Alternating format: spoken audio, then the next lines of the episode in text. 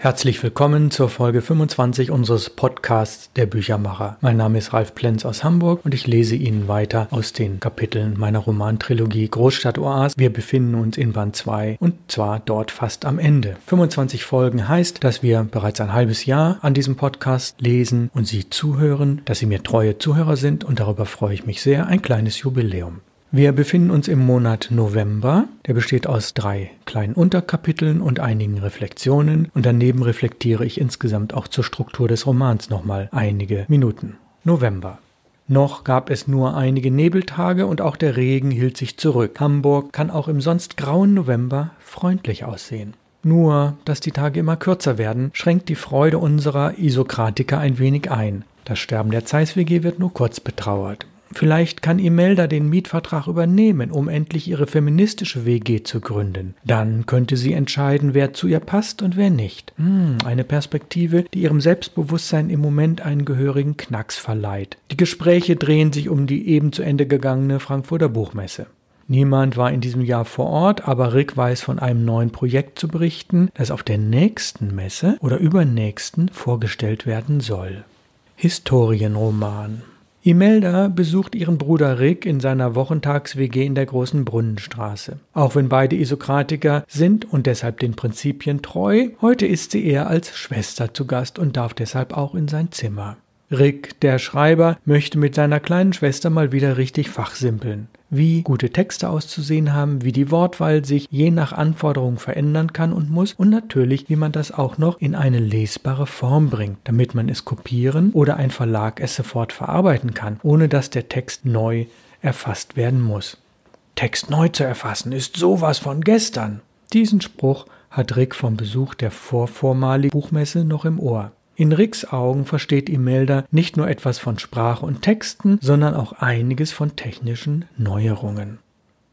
Rick selbst ist nicht in allen technischen Dingen sehr versiert, aber auch er weiß, dass ein Schreibautomat mit Speichermöglichkeiten nicht mehr der aktuelle Stand der Technik ist. Imelda und er hätten gerne einen Computer.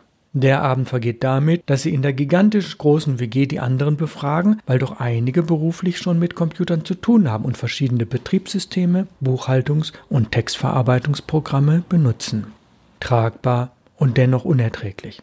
Radieschen wird sie genannt, die rothaarige 30-Jährige, die in Bezug auf Textprogramme in dieser WG die meisten Erfahrungen hat. Rick durfte bereits einmal an ihrem neuen Computer arbeiten. Der Neuzugang sieht geradezu futuristisch aus. Er hat in etwa die Form einer Nähmaschine, wiegt rund 14 Kilogramm und hat oben einen Griff. Das bedeutet, dass er tragbar ist.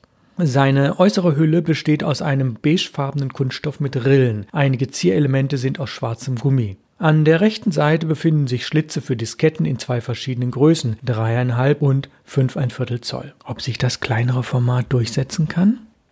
Eine der Besonderheiten liegt darin, dass man zum Starten keine Diskette braucht, denn der tragbare Computer besitzt eine integrierte Festplatte. Sie hat satte 20 MB und summt einigermaßen leise vor sich hin. Aha, aha, murmelt Rick mit neu erworbenem Verständnis. Das DOS-Betriebssystem startet wirklich in weniger als drei Minuten. Das ist rekordverdächtig. Und der Monitor, sowas habe ich ja noch nie gesehen, bläuliches Schimmern. Er ist ausklappbar. Die Schrift ist hellgelb und er ist nur drei Zentimeter dick. Genial. Wie haben die das gemacht? Tatsächlich, man kann den Blickwinkel verändern, sagenhaft, wirklich ergonomisch. Und da es ein LCD-Monitor ist, gibt es kein Flimmern. Das ist es. Wow. Stunde um Stunde sitzen die beiden Geschwister mit Radieschen um die Wundermaschine herum, fragen dies und lassen sich jenes zeigen. Das Höllengerät hat etwas weniger als 10.000 D-Mark gekostet. 10.000 D-Mark. Radieschen braucht es berufsmäßig, nutzt es aber auch neben ihrer Arbeit als freiberufliche Werbetexterin, denn sie schreibt einen Historienroman. Radieschen hat dadurch allerdings wenig Zeit. An diesem Abend ist es schon spät und auch während der nächsten drei Besuche der Geschwister werden sie nur in kleinen Schritten in die Besonderheiten des installierten Textprogramms eingeführt. Gleichzeitig dürfen sie schon die ersten vorläufigen Kapitel des Radieschen-Romans lesen. Ah, die tragbare Wundermaschine ist unerträglich. So fasst Rick später das Erlebnis zusammen, das dazu führt, dass Imelda ihre Besuche einstellt und auch er selbst zum Abstinenzler in Textverarbeitung wird. Schuld ist das Textprogramm genauer ein winziger Menüpunkt. Mit diesem Befehl wird eine wichtige Funktion ausgelöst, das Löschen. Man markiert beispielsweise ein Wort oder einen Satz und tippt, da es unter MS-DOS keine Mausbedienung gibt, den Löschbefehl über die Tastatur ein. Rick hat sich schon öfter über Begriffe wie Befehl mokiert. Er weiß inzwischen aber, dass es für fast jeden Befehl ein bestimmtes Tastaturkürzel gibt, das man eintippen muss. Ah, wie heißt der Befehl fürs Löschen nochmal, Radieschen? fragt Rick. Hm, du hältst die Steuerungstaste bzw. Control-Taste fest und tippst erst den Buchstaben K und dann das Z. Also Steuerung K, Z. Stimmt's? Ja, Control K, Z. Hä? Was sagst du da? Wiederhol das nochmal. Rick klingt plötzlich ganz aufgeregt. Ah, Control KZ. Rick, was für ein faschistischer Befehl. Soll ich etwa den Begriff KZ benutzen, um mit dieser Maschine Text auszulöschen? Da assoziiere ich sofort Konzentrationslager. Das mache ich nicht. Ich mach das einfach nicht. Imelda hört ihm fassungslos zu. Ja, du hast recht, Rick. Control KZ, wie ein Aufseher klingt das. Wenn diese Höllenmaschine, die mir bis gerade eben noch wie eine Wundermaschine erschien, derart unmögliche Befehle nutzt, sollten wir uns von ihr verabschieden. Sie ist nicht auf unserer Wellenlänge. Ja, ich fasse sie nicht mehr an, versprochen. Tragbar und dennoch unfassbar unerträglich. Ja, diese PC-Themen, diese Themen des Schreibens, der Textbearbeitung, der Autorenschaft und des Verlegens durchziehen meine Romantrilogie immer wieder, weil sich in den 80er Jahren dort vieles, vieles im Umbruch befand, vieles sich andeutete, dass es so nicht weitergehen könne und eine Rationalisierung um sich griff, wie es sie für Autoren maximal seit Erfindung der Schreibmaschine gegeben hat. Und das ist aber schon weit über 100 Jahre her. Das heißt, für Schreibende gab es große Umwälzungen, weil Texte nicht neu durchdacht und neu erfasst werden mussten, sondern scheinbar auf Anhieb fertig waren. Das konnte natürlich nicht sein, aber viele Autoren dachten es und lieferten Texte ab, die, naja, oft mittelmäßig bis sehr schwach waren. Sie sahen aber optisch relativ gut aus. Es hat teilweise viele Jahre gedauert, bis Autoren und Redakteure sich dem angepasst haben und Texte auf andere Art und Weise neu durchdacht und neu bearbeitet haben. Und das ist teilweise Inhalt dieser Romantrilogie. Die nächste kleine Einheit im November heißt Wiese. Ein sehr beliebter Treffpunkt der Isokratiker ist ein großes Brachgelände rechts von der Kreuzung Ottenser Hauptstraße und Nöltingstraße, sozusagen hinter den Höfen auf der rechten Straßenseite der Ottenser Hauptstraße. Die dritte Straßenbegrenzung ist die große Brunnenstraße, in der Rix WG in einem ehemaligen Fabrikgebäude beheimatet ist. Bei vielen Anwohnern wird dieses Gelände, auf dem früher eine Metall- und Maschinenfabrik stand, nur die Wiese genannt. Sobald die wärmenden Sonnenstrahlen der Monate März bis Oktober am späten Nachmittag dazu einladen, treffen sich dort die Isokratiker an verschiedenen Stellen der Wiese. Die Wiese ist herrlich naturbelassen. Niemand mäht sie, nur gelegentlich greifen Anwohner zur Sense und machen einige Bereiche wieder begehbar. Sie sorgen dadurch auch dafür, dass sich das Unkraut nicht allzu sehr ausbreitet. Hier herrscht folglich ein fast idyllischer Zustand, der, man ahnt es, nicht ewig halten kann. Für alle Seiten wäre es natürlich schön, aus der Wiese würde ein richtiger Park entstehen, mit städtischen Mitteln errichtet und gepflegt, aber das sind leider nur Träume. Auch Anarchisten haben private Kontakte in die Politik hinein, in unserem Fall sogar bis in den Bauausschuss des Bezirksamts Altona. Somit erfahren sie frühzeitig, dass das Gelände von einem Investor erworben wurde. Dieser will auf der gesamten Fläche teuer zu vermietende Bürogebäude mit sieben Etagen errichten. Das spricht sich schnell herum und führt natürlich zu, ja, zu Protestaktionen. Als bekennender Aktivist ist Deko immer vorne mit dabei. Die Wiese wird wochenlang besetzt. Alle zugänglichen Informationen Diskussionen über die Baupläne machen die Runde. Die Aktivisten unter denen, die sich regelmäßig auf der Wiese versammeln, treten nun mit der Forderung auf, einen Park für die Bewohner anzulegen, statt das Gelände städtebaulich zu verdichten. Wir brauchen das Grün und den freien Himmel über uns, um ordentlich durchzuatmen, ist eines der üblichen Statements von Yvonne, die oft die Grüne genannt wird. Vor allem brauchen wir hier keine Immobilien- und Baukonzerne, die uns die Luft zum Atmen wegnehmen und Tausende von Büroquadratmetern mitten in unser schönes Ottensen setzen, ergänzt Deko. Er hilft mit, handgemalte Transparente zu gestalten, nachdem man sich in kleinen Gruppen auf die Texte geeinigt hat. Gelegentlich kommen die Inhalte der Transparente nicht bei allen gleich gut an. Dann werden sie ergänzt oder es werden mehrere Bettlaken mit verschiedenen Textteilen zusammengenäht. Einige kleine spontane Demonstrationen machen zunehmend mehr Einwohner auf die Aktivitäten Verhalten der Besetzer aufmerksam. Es kursieren die ersten Entwürfe für Flugblätter, man möchte Unterschriften für einen Park und gegen kapitalistische Bürokomplexe sammeln. Die reichlich verständliche Begründung der meisten Demonstrierenden lautet, das passt nicht in unseren Stadtteil, der überwiegend dem Wohnen, dem kleinteiligen Einzelhandel und dem Kleingewerbe dient.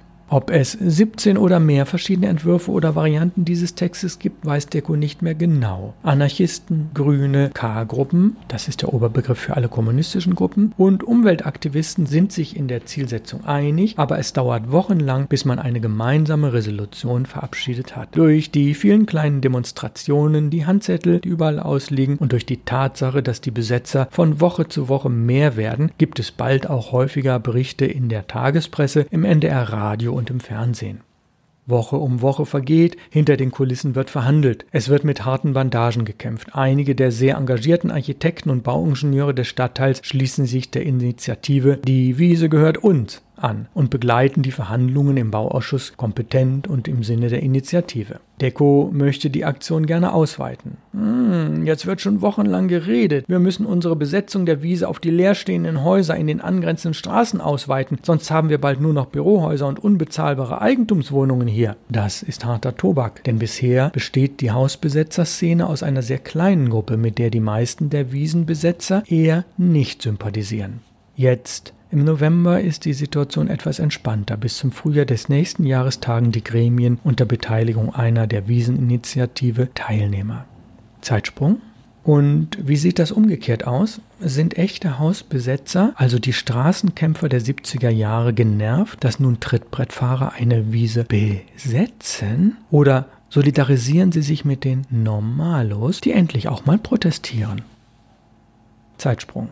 Holzleistengalerie. Wenn die Isokratiker die verschiedenen Arten von Handwerksbetrieben aus Ottensen aufzählen sollten, kämen sie arg ins Schwitzen, denn es sind sehr viele. Jimmy als gelernter Zimmermann kennt sich bei den Holz- und Metallbetrieben aus. Deko ist auch den Kunsthandwerkern und Künstlern zugetan. Bei den Themenbereichen Illustration, Plakate und ähnliches ist er dann ganz in seinem Element. Die beiden sind auf dem Weg nach Hannover, wo sie Rick besuchen wollen. Im Gespräch mit einer zugestiegenen Studentin fällt ihnen eine Geschichte ein. Deko? Hm, eigentlich geht es im Handwerk und bei der Kunst doch darum, Schnittmengen zu finden, die alles einfacher machen. Beispielsweise gibt es in Ottensen seit Jahrzehnten ein Ladengeschäft, dessen Werkstatt in einem Gewerbehof liegt. Dort haben sie hunderte von verschiedenen Holzleisten für Bilderrahmen auf Lager, die sie selbst anfertigen.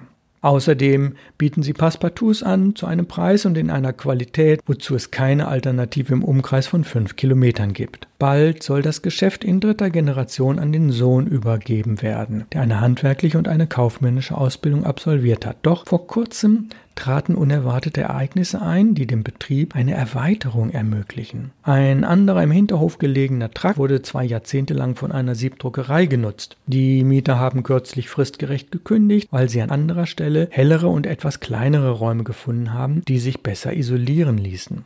Nun stehen Räume leer, die Planschränke bleiben zurück. Der Immobilienbesitzer möchte das Gebäude auf drei Jahre befristet deutlich preiswerter vermieten, bevor er das von Grund auf sanieren lässt. Ah, Jimmy kennt das Leistengeschäft auch. Ja, ein neues Gewerbe aufzuziehen, mit der Perspektive, es in drei Jahren an einen anderen Standort zu verlagern, ergibt wenig Sinn. Der Pachtpreis sinkt also weiter. Aus diesem Grund überlegen die Inhaber des Leistenbetriebes, ob sie die Räume jemand anderem empfehlen sollen. Noch in dieser Phase melden sich vier Personen einer kleinen Künstlergruppe, die auch Deko aus anderen Zusammenhängen kennt. Die Gruppe traf sich in den letzten zehn Jahren regelmäßig in der alten Siebdruckerei. Nun wollen sie wissen, ob sie ein Bleiberecht haben können, wenn man eine geeignete Kooperation fände. Künstler, Siebdruck und ein Bilderrahmengeschäft passen doch, wenn man es genau nimmt, ideal zueinander. Also übernimmt der alteingesessene holzverarbeitende Betrieb den befristeten Mietvertrag über rund 700 Quadratmeter und freut sich, dass für die Künstler noch Planschränke und andere Utensilien vorhanden sind. Sie fühlen sich dort wohl und bieten gerne auch kostenfreie Renovierungsarbeiten an.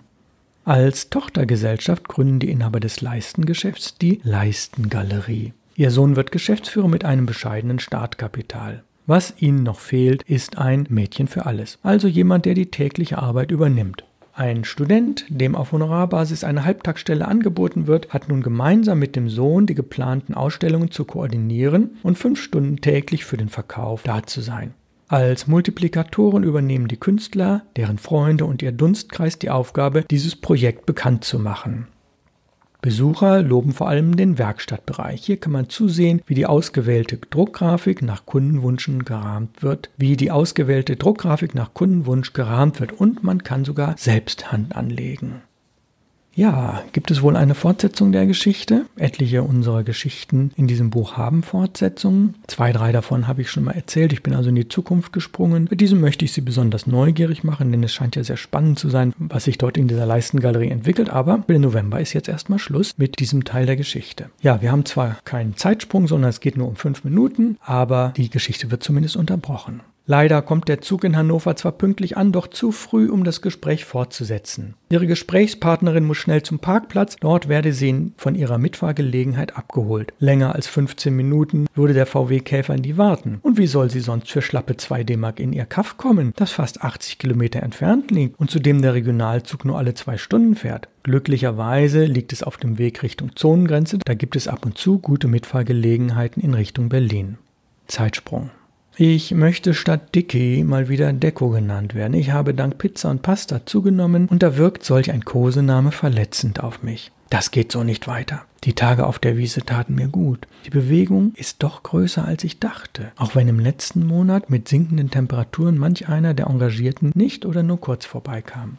Manchmal bindet die Bewegung einen an, fast wie eine Beziehung. Das ist das Einzige, was mir daran nicht gefällt. Ja, ich bin bindungsängstlich, für diese Einsicht brauche ich keinen Therapeuten. Warum sollte ich mich auf etwas Festes einlassen? Ich lobe mir meine Freiheit. Als Briefzusteller kann ich bis zu drei Monate unbezahlten Urlaub nehmen. Aber wie sollte ich die Freiheit leben, nach Lust und Laune herumzureisen, wenn zu Hause vielleicht jemand auf mich wartet? Welche Freundin würde das schon akzeptieren, während sie arbeitet oder vielleicht sogar Kinder hütet? Nein, nein, nein, nein. Nein, nicht mit mir. Großer Zeitsprung? Patenkinder sind die große Lösung. Doch das wissen weder Dicky noch Deko im Jahr 1984. Oh, das ist zu weit entfernt. Was? Nur noch acht Jahre? Glaubt keiner. Ja, ich bin jetzt mit der Lesung des November soweit fertig. Äh, ich will noch was zur Romanstruktur sagen. Es geht ja um die sechs Freunde, in ihre besonderen Zusammenhalt, um das Erkennen der Prinzipien, wie sie ihre Freundschaft leben und welche Dinge außen vor bleiben müssen.